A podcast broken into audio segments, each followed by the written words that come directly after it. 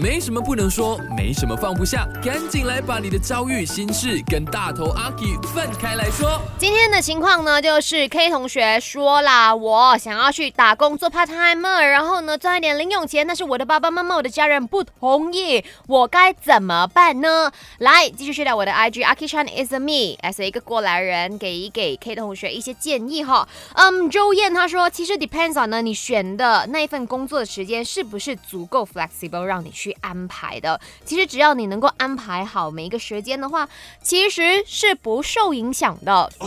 那我自己来跟大家分享一下，呃，不是我的个人经历了哈，是我的同学，那时候大学同学嘛，就他很努力的在打工啦。然后也顾好自己的学业啦，我真的是必须要称赞一下这位同学的，因为他每一次考试成绩都非常优秀，是那种资优生。可是呢，他打工的那个时间呢也非常非常的满，基本上如果我们早八就早上八点上课，可能上到呃十点，然后过后中间有一个 lunch，然后我们可能上课上到下午的两点或者三点之类的，那他就会选择说在五点开始去打工。然后打工打到晚上，然后他才回家。那他星期五六日，只要他没有课的话，他就会去做什么，知道吗？就是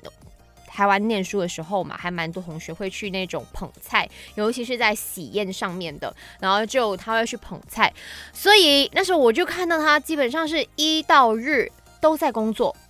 可是他的课业完全没有受影响。我说你不累吗？他说。OK 啊，我睡眠蛮充足的，所以呢，只要你的时间安排的好的话，你的工作 OK，你的 part time 的工作不会占用你的休息时间，不会影响到你的这个整个精神状态去上学的话，其实我觉得是可以跟家人好好的沟通啦。